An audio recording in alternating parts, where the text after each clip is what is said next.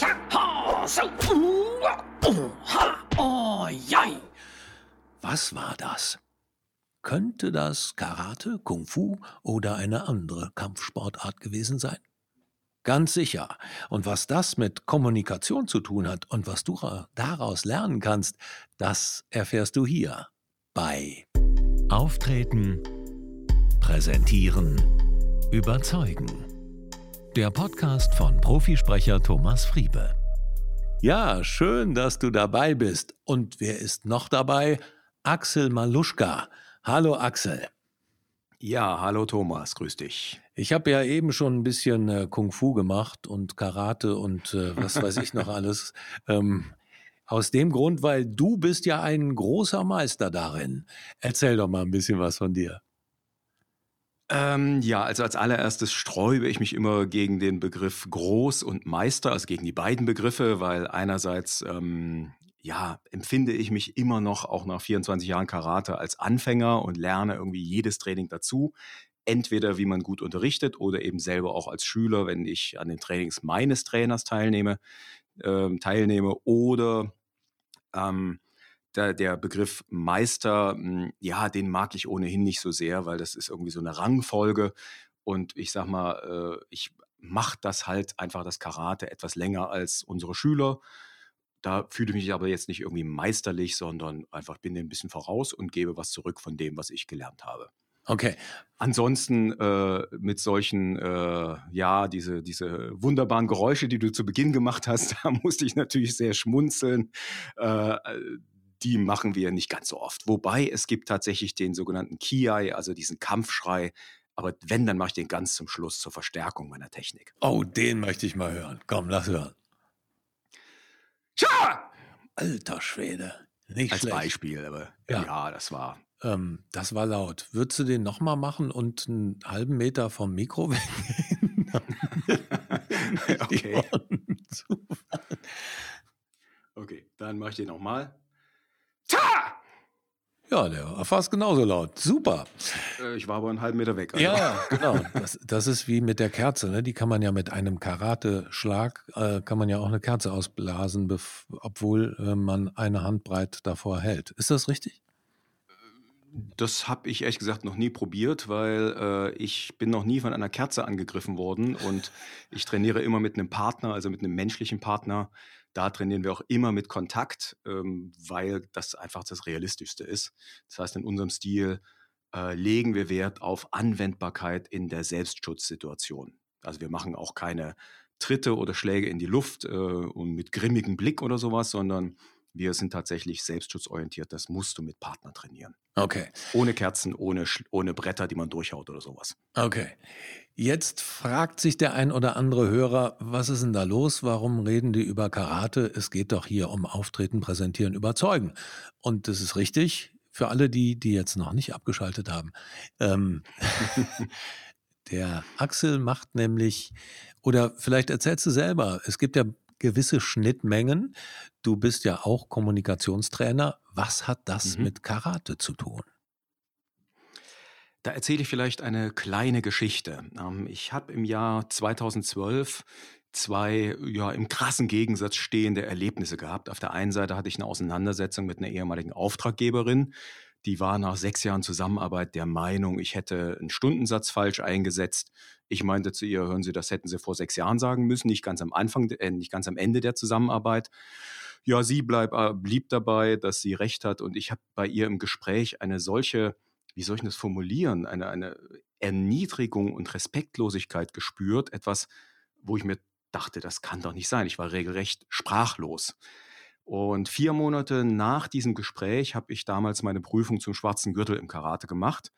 Und das, was ich an Respekt für so ein bisschen schwarzen Stoff bekomme, im Dojo, auf Lehrgängen und so weiter, also das ist bis heute einfach wundervoll und fühlt sich richtig gut an.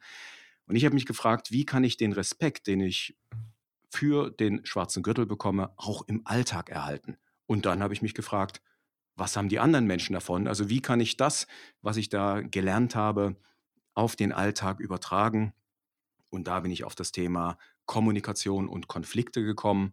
Das heißt, um es kurz zusammenzufassen, wenn du Respekt haben willst, Wie bekommst du den?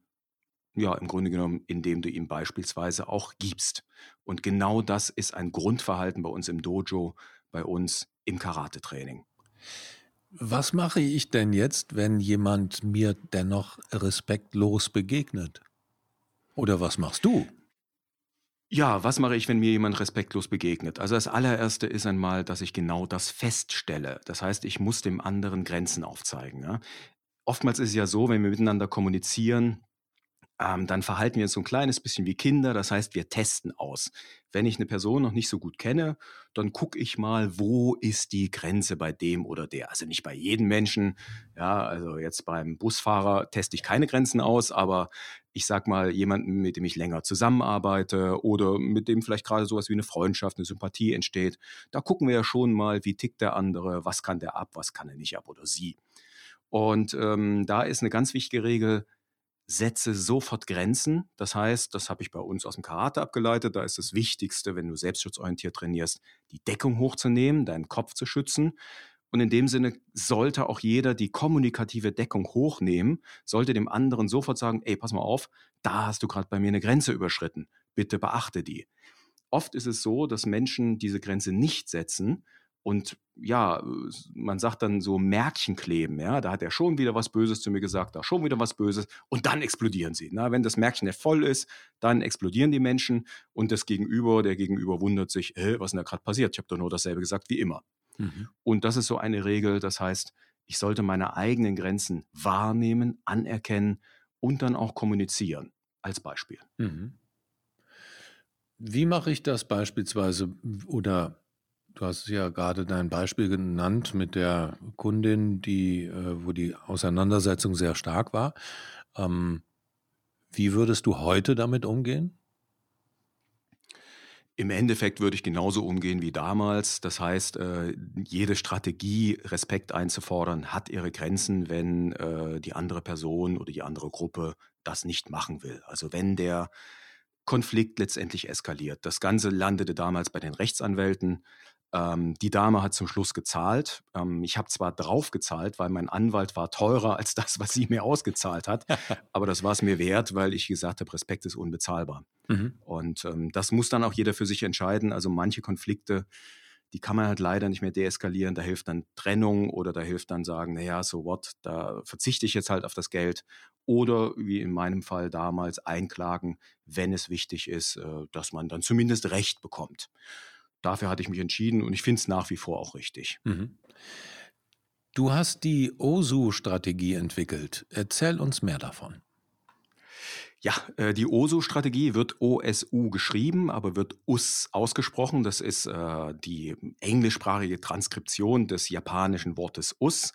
Und dieses Wort ist für uns Vollkontakt-Karateker ja so wie so ein, wie so ein Standardformel, eine Standardphrase, die wir im Training gefühlt, äh, wenn du 90 Minuten trainierst, sagen wir die irgendwie 100 Mal, weil zum einen, wenn wir den Partner angrüßen, das machen wir vor jeder Übung, nach jeder Übung, wenn wir den Trainer grüßen, wenn wir dem Trainer sagen, ich habe verstanden, dann sagen wir nicht, ich habe verstanden oder okay, sondern wir sagen, us. Und deshalb ist das für mich in Fleisch und Blut übergegangen. Und so habe ich meine Strategie dann eben auch US-Strategie genannt, OSU, ähm, wobei OSU steht für Abkürzungen, und ähm, ja, letztendlich ist es eine Strategie, die aus drei Schritten besteht. Der erste Schritt ist, dass du dich bemühen solltest, generell dein Menschenbild so zu verändern, dass du jedem Menschen auf Augenhöhe begegnest. Das wäre das, das heißt, O. Ich, ja, das ist das O, genau. Das steht für? Ähm, das steht für Dojo, ja, die zwei O's. Wenn du mhm. das Dojo betrittst, ähm, dann findest du dort eine Ordnung vor. Und für mich ist die natürliche Ordnung dass wir uns auf Augenhöhe begegnen, mhm. dass wir einander wahrnehmen, dass wir nicht sagen, ich wichtig, du Anfänger, du da unten. Das widerspricht zwar einigen, äh, wenn sie so japanische Hierarchien im Hinterkopf haben, was, Japaner, äh, was Karate angeht. Aber erstens kommt Karate nicht aus Japan und zweitens ähm, sind mein Trainer und ich niederländisch sozialisiert, was Karate angeht. Mhm. Und die Niederländer sind sehr locker und auf Augenhöhe. sehr gut. Ja, dann ähm, der zweite äh, Buchstabe, das S, das steht, wenn du in einem Dojo rumlaufst, wirst du in fast jedem Dojo, in jeder japanischen Übungshalle ein Schwert an der Wand hängen sehen, ein Katana, weil oftmals trainieren die Leute, die im Dojo sind, auch Kendo oder Jaido, das sind diese Schwertkunsttechniken. Mhm. Ähm, und das S steht für das Schwert oder auch die, die souveräne Antwort. Das heißt, wenn dich jemand angreift, wie reagiere ich souverän? Ne, es gibt im Grunde genommen nur eine einzige richtige Antwort. Die beiden falschen Antworten sind Kampf oder Flucht. Mhm. Kampf bedeutet, ähm, ich äh, schieße zurück und sage eben selber Idiot, ja, mhm. auf der gleichen Ebene. Das ist nicht besonders klug und auch nicht souverän. Ähm, Rückzug bedeutet, dass du dich unterwirfst. Das haben wir oftmals im Supermarkt, wenn ein kleines Mädchen die Schokolade will mhm. und die Eltern dann sagen, hör bitte auf zu schreien, steh wieder auf, du kriegst die Schokolade. Auf Dauer ist das sicherlich auch nicht die souveräne Antwort. Mhm. Ja, und die dritte Antwort wäre dann eben die Erwachsene, die klar macht, dass wir souverän reagieren, wir setzen Grenzen. Ja, und eine Technik aus diesem Block, aus diesem zweiten Schritt, habe ich ja schon genannt, also Grenzen setzen, die Deckung hochnehmen, als mhm. Beispiel. Hört sich nach Erwachsenen-Ich an, an der Stelle. Hatten wir neulich auch im Podcast. Aber ganz genau. genau. Nee, das ist auch genau, äh, daraus habe ich das abgeleitet. Das mhm. heißt, ähm, die Antwort, ähm, wenn du als Erwachsener auf der Sachebene im Fall eines Konfliktes reagierst, dann bist du tatsächlich im Erwachsenenmodus und dann kannst du souverän bleiben. Mhm. Wenn du in den Kindmodus gehst, du kennst ja vielleicht mhm. das Modell vom Schattenkind, vom Sonnenkind, genau. äh, dann einerseits machst du dich klein als Schattenkind und unterwirfst dich und äh, oder eben du wirst aggressiv und beides sind keine souveränen Reaktionen. Also mhm. da kannst du in dem Sinne, ja, du, du wirst im Miteinander nur Verlierer schaffen. Genau. Und ähm, ja. Und das ja. letzte, das U? Das U das steht für arbeite ständig an dir und der Gemeinschaft. Genau genommen an der Klarheit an dir und der Gemeinschaft. Ich habe da also eine kleine Formel aufgestellt, die lautet Teamgeist ist W mal K mal I. Das kannst du dir merken an dem Begriff wirklich Formel. Das Wir ist die Gruppe, das sind die gemeinschaftlichen Bedürfnisse. Das K steht für Klarheit. Seid euch über eure Ziele klar, sowohl die gemeinsamen als auch die eigenen. Ja, und das I steht dann für das Ich, für die Bedürfnisse, für die eigenen Bedürfnisse, die eigenen Ziele. Und all das solltest du sowohl ins Gleichgewicht, also in Einklang bringen und auch beständig daran arbeiten. Das heißt, wenn einer der drei Faktoren gegen Null geht, kannst du davon ausgehen, Teamgeist und auch Team Performance gegen Null oder nenn es meinetwegen Wir-Gefühl im privaten Bereich ähm, ja, ne, kannst du dir ausmalen, wenn einer immer sich fürs Team aufopfert, irgendwann kann der nicht mehr. Der ist sein I gegen Null gegangen und dann wird die Gesamtperformance auch einbrechen. Mhm. Im Business-Kontext. Null mal Null ist Null ist Null, ne? Heißt ja, null, so irgendwas mal null wird immer null, genau. Und äh, ich bin ja Mathematiker von Haus aus, von Ui. daher stehe ich auf solche Formeln. ich, ich bin Kölscher von Haus aus, daher kenne ich irgendwie den, den Liedtext Null mal Null ist Null ist Null. Nee, dreimal Null ist es, glaube ich. Ich bin nämlich gar nicht so sattelfest, aber irgendwas kam mir da so vor. Ja, erzähl weiter. Bitte. Genau, ja. genau. Ja, und in diesem Sinne kann ich nur anregen, eben auch an der Gemeinschaft und den eigenen Bedürfnissen, also da an einem Gleichgewicht zu arbeiten. Hm, das schafft letztendlich beste Teamperformance und eine, eine, äh, eine Mentalität im Team, eine Umgangsform, die die Konflikte auf produktive und konstruktive Art löst und eben nicht auf destruktive Art. Ja, sehr gut, das hört sich gut an. Wie muss ich mir so ein Seminar vorstellen? Kommen da alle in Karate-Anzügen äh, oder auch so mittleres Ich biete es tatsächlich an, ja. Also ich biete es an, dass ich hier das Dojo, wo wir tatsächlich dreimal die Woche Karate trainieren, mhm. beziehungsweise in dem Dojo sind wir zweimal, einmal sind wir wöchentlich in der städtischen Halle. Aber in diesem Dojo, das habe ich auch schon äh, tagsüber gemietet und dann dürfen die Leute sich, äh, ich sag mal, sportliche Klamotten anziehen ich habe den GI an und dann gibt es ein Kommunikationstraining gepaart mit Bewegungseinheiten. Das heißt, ich bin selber ähm, ja Vollkinesthet, nennt man das, glaube ich. Also ich lerne über Haptik, mhm. über Fühlen, über Berühren. Und äh, in dem Sinne mache ich die Prinzipien, die ich aus dem Karate abgeleitet habe, für die Kommunikation, die mache ich erstmal sichtbar durch Bewegung. Das heißt, die Leute können die erleben, können die erfahren. Und dann übertragen wir das auf die Kommunikation und auf spezielle Kommunikationssituationen. Ich biete aber auch die abgespeckte Version an. Das heißt, wenn jemand sagt, na ja, also bewegen, das ist hier bei uns im Team nicht so groß geschrieben, ich kann es zwar äh, mit meinem Wertesystem und meinem Weltbild nicht so ganz vereinbaren, aber ich biete dann auch an, dass man ganz normal entweder in-house oder in einem Nicht-Dojo, in einem normalen Seminarraum dann entsprechend äh, das Seminar durchführt und äh, auch das hat dann natürlich Ergebnisse, aber ein bisschen Bewegung ist dann trotzdem immer mit drin. Ah, ich hatte gerade das schöne Bild vor Augen, der Vorstandsvorsitzende, der dann im Karateanzug durch die Gegend hoppelt. Super. sehr, sehr gut. Ähm, was habt ihr für Erfahrungen gemacht? Wie äh, reagieren die Menschen, wenn die beispielsweise im Dojo so ein Seminar machen und dann einfach mal auch wahrscheinlich ganz andere ja, Haptiken erleben und so? Also was, was ist da für eine Rückspiegelung?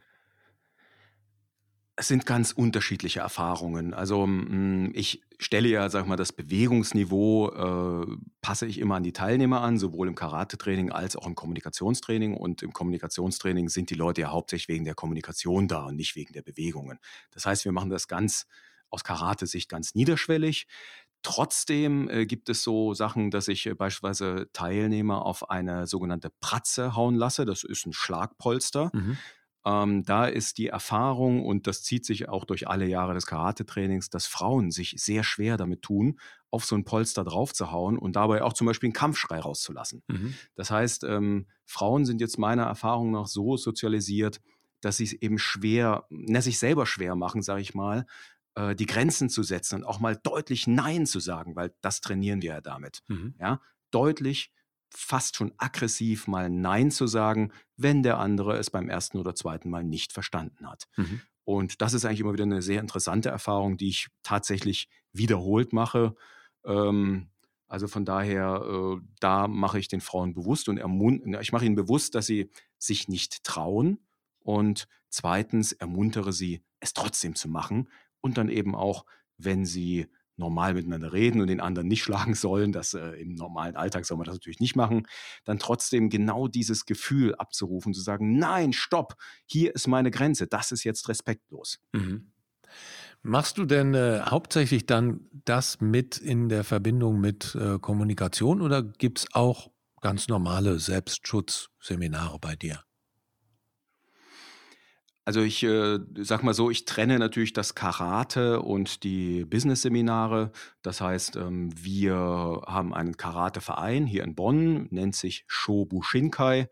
Äh, dort geben wir alle halbe Jahre einen Lehrgang. Da kann jeder hm, sozusagen reinschnuppern, wobei das Reinschnuppern heißt, die Leute, die es nicht gewohnt sind, die kriechen dann raus, weil die Belastung doch recht äh, heftig ist. Okay. Ähm, Darüber hinaus jetzt reine Selbstschutzseminare bieten wir nicht mehr an, ähm, weil die meisten Leute stellen sich dann vor, die kommen irgendwo, irgendwo ein Wochenende hin und sind dann fit.